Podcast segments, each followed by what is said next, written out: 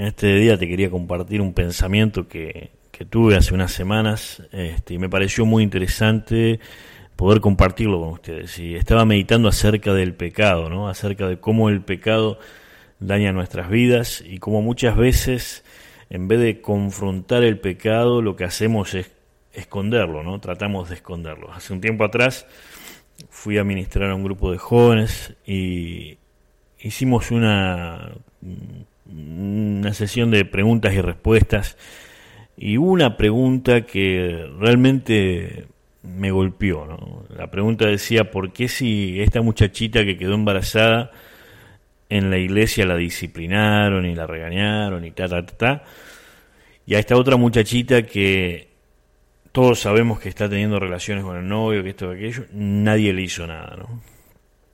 O nadie la, disciplinó, nadie le, la puso en su lugar, o le explicó que lo que estaba haciendo era, estaba mal, eh, que delante de los ojos de Dios es pecado.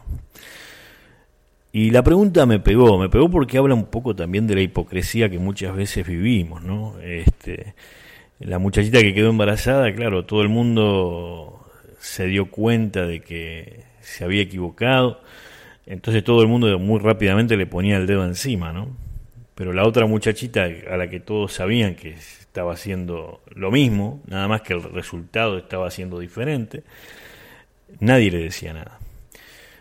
Y eso me llevó a pensar en que a veces el pecado en nuestras vidas eh, se transforma como cuando limpiamos leche que se cae sobre la mesa con un trapo, con una garra, como dicen nuestros amigos mexicanos, y limpiamos ese, esa leche con ese trapito y lo guardamos en la cocina o lo guardamos en algún lugar sin antes lavarlo. ¿Y qué pasa ese trapo? Cuando volvés después de unos meses, ese trapito apesta, ¿no? Y, y, el trapito es como nuestra vida y la leche es como el pecado, ¿no? Si, si agarrás y, tu trapito, tu vida se llena de, esa leche, de ese pecado, y lo guardás sin lavarlo, lo guardás sin, sin preocuparte por lo que va a pasar, y pensás que cuando lo vuelvas a necesitar a ese trapito lo vas a tener limpito para usarlo, estás equivocado. ¿Qué pasa? El trapito está guardado ahí y empieza a apestar, empieza a largar olor. Cuando te querés acordar, te apestó toda la casa si vos no, no, no cuidás de lavar ese trapito eh, antes de guardarlo, te va a apestar todo y cuando lo quieras usar va a estar duro, va a estar maloliente. Y muchas veces nuestras vidas son así. Este, el pecado se pega a nuestra vida y en vez de ir rápidamente a, lavar nuestras vidas, ¿no? a presentar nuestro pecado delante de ese Señor, Dios, te pido perdón por mi pecado. Te pido perdón por, por esto que me equivoqué, te pido perdón por, por haberme enojado con, esta persona, te pido, Señor, perdón por, por el odio en mi corazón, te pido perdón, no sé, por lo que sea, ¿no? En, en, 5 hay, hay, una lista tremenda de, de lo que son eh, los pecados o la manifestación de la carne, ¿no? Como dice adulterio, fornicación, inmundicia, lascivia, idolatría, hechicerías, enemistades, pleitos, celos, iras, contiendas, disensiones, herejías, envidias, homicidios, borracheras, orgías y cosas semejantes a estas, dice Pablo. Este, y va más allá, dice que los que practican tales cosas no heredarán el reino de los cielos.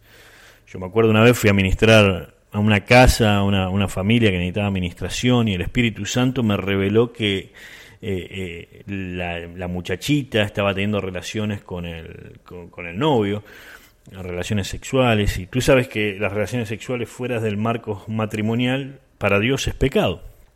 Y recuerdo que cuando Dios me revela esto, yo los confronto y le digo, mira, eh, vos sabés que si seguís teniendo relaciones sexuales antes del matrimonio, estás ofendiendo a Dios y es pecado.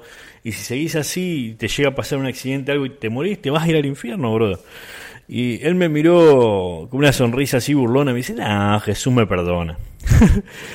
no sé quién, quién le habrá enseñado eso, ¿no? Que, que, uno puede vivir en pecado y que no hay problema y que Dios te perdona. La Biblia es bien clara, la Biblia dice que la paga del pecado es la muerte. Y no está hablando de una muerte física, está hablando de la muerte espiritual, ¿no? Cuando vos entras en, ese ciclo donde el pecado empieza a tomar tu vida y empezás a, a vivir en pecado, lo que pasa es que espiritualmente comenzás a morir, espiritualmente empezás a a, morir poco a poco, a alejarte cada vez más de Dios. La Biblia dice que por cuanto todos pecamos estamos fuera de la gloria de Dios, estamos destituidos de la gloria de Dios. Mas Dios muestra su amor con nosotros, que aún siendo pecadores, Cristo murió por nosotros.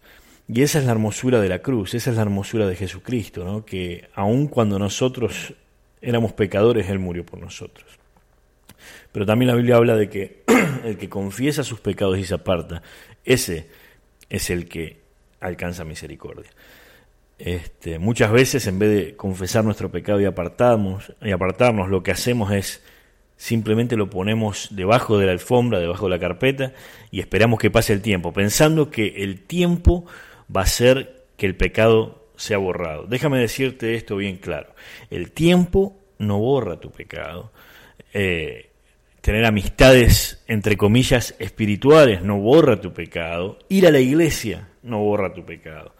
Lo único que borra tu pecado es la sangre de Jesucristo. Es cuando tú te arrepientes de tu pecado, cuando tú le dices, Señor Dios, he pecado y te pido perdón, en oración tú vas ante Él y le dices, Señor, perdóname por mi pecado, perdóname porque me he equivocado.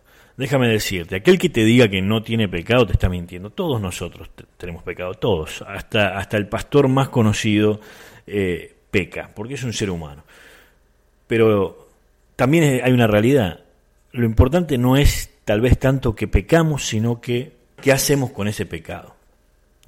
Cuando nos equivocamos, tenemos que ir delante de la presencia de Dios, tenemos que ir delante del Señor en oración y decirle, Señor, perdóname, límpiame. A mí me impacta cuando Jesús estaba a punto de, ir a la cruz y él tiene su, su, última cena, él empieza a lavarle los pies a los discípulos y Pedro le dice, no, Señor, a mí no me vas a lavar los pies.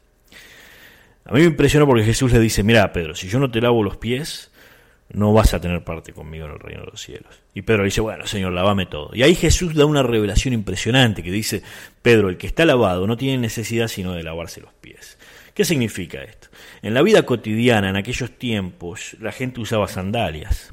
Entonces no tenía zapatillas ni, y los caminos no estaban pavimentados, no estaban con cemento o asfalto como hoy en día. Entonces la gente caminaba y se ensuciaba los pies. Y esta analogía es que nosotros que estamos lavados por la sangre de Jesucristo, que fuimos perdonados por el sacrificio, por la muerte y resurrección de Jesucristo, por eso que Jesús hizo en la cruz, nosotros que fuimos perdonados, que le hemos dado nuestra vida a Jesucristo, en nuestro diario caminar nos ensuciamos, se ensucian nuestros pies, entre comillas. Y aquellos que estamos lavados no necesitamos de vuelta volver a ser salvos, de vuelta volver a, aceptar a Cristo. Lo que necesitamos es lavar nuestros pies, es confesar nuestros pecados, es pedirle al Señor que nos limpie y Jesús, así como en esa cena, también va a limpiar nuestros pecados. Muchas veces el resultado de tener pecado escondido en tu vida es depresión, es angustia, es malestar, te sientes mal, sientes que, sientes que no, viste, que no están las cosas bien. Y el problema es que si tú empiezas a negar esos sentimientos y empiezas a tratar de, esconderlos, a tratar de, apagarlos, llega un momento que te haces insensible a esa realidad que, antes sentías. Entonces comienzas a pecar como que fuera mm, algo sin problema, ¿no? Entonces yo te animo en este día a que tú mires tu corazón, que tú mires tu vida, mires tu mente, y que empieces a, pensar en todas aquellas cosas que tú estás haciendo que, o que hay en tu corazón que no agradan a Dios, ¿no? Porque el pecado muchas veces se toman como, bueno, algo grave, algo terrible. No, no, hay cosas pequeñas, los celos. Los celos muchas veces no se ven, pero están ahí, y eso es pecado. Entonces hay que decir, Señor, perdóname por, por haber tenido celos de esta persona, de aquella persona. Eh, te pido que me perdones. Eh, muchas veces vemos cosas que entran en nuestro corazón, eh, que, no son buenas, no son buenas. La violencia, el enojo, las contiendas, no sé, bueno, la lascivia, la lascivia que son, son los pensamientos sexuales que son desordenados, que, que, no van de acuerdo a la voluntad de Dios. ¿no? Si tú estás casado, Jesús enseñó de que si miras una mujer y la codicias en tu corazón, ya has adulterado en tu corazón, ya has pecado en tu corazón. Entonces el punto es, aprendamos a cuidar nuestros ojos, aprendamos a cuidar nuestra mente, aprendamos a cuidar nuestra alma. Y si en este día hay algo en tu vida que tú sabes que te has equivocado, si el Espíritu Santo está poniendo algo en tu corazón y dice, ¿sabes qué? Ezequiel, siento que aquí me equivoqué, siento que en esto pequé, eh, no sé, tal vez guardas rencor hacia alguna persona. Déjame decirte, si guardas rencor, que el perdón te libera a ti no libera a la otra persona aquel que te hizo mal a veces ni siquiera se ha dado cuenta de que te ha hecho mal. Y si alguien ha abusado de ti o te ha hecho un daño terrible, quiero decirte que el secreto para tu sanidad interior es el poder perdonar. El poder perdonar no significa que te vas a ir a tomar un café con aquel que te lastimó, sino que vas a dejar ese rencor y ese odio y esa bronca que tienes a los pies de Jesucristo para que Jesús se encargue y tú vas a poder vivir en paz. Yo te animo en este, en este día a que puedas orar y puedas pedirle al Padre que limpie tu vida, que puedas decirle a Jesús, Señor, aquí te entrego mi pecado, y dejes que el Espíritu Santo toque tu vida, te llene, te llene de paz, te llene de compasión por aquellos también que, que están atados al pecado. Y te invito a que hagas esta oración conmigo. Te invito a que le digas, Señor Dios, en este día te pido perdón por todos mis pecados. Te pido, Señor, que me limpies te pido Dios que purifiques mi vida y que pueda caminar cada día de mi vida en santidad. Te entrego mi vida, Señor, y te pido que me uses para extender el Evangelio por todas las naciones. Señor, te pido que bendigas mi vida y la de mi familia. En el nombre de Jesús. Amén. Si hiciste esta oración, me gustaría saber eh, de, ti. Puedes escribirme a Ezequiel con Z ezequiel arroba fuego de Dios TV, o puedes visitar nuestro website y allí mandarme un email por el website que es fuego de Dios TV. Que Dios te bendiga y que tengas un día súper, súper bendecido en la presencia de Dios. Bendiciones.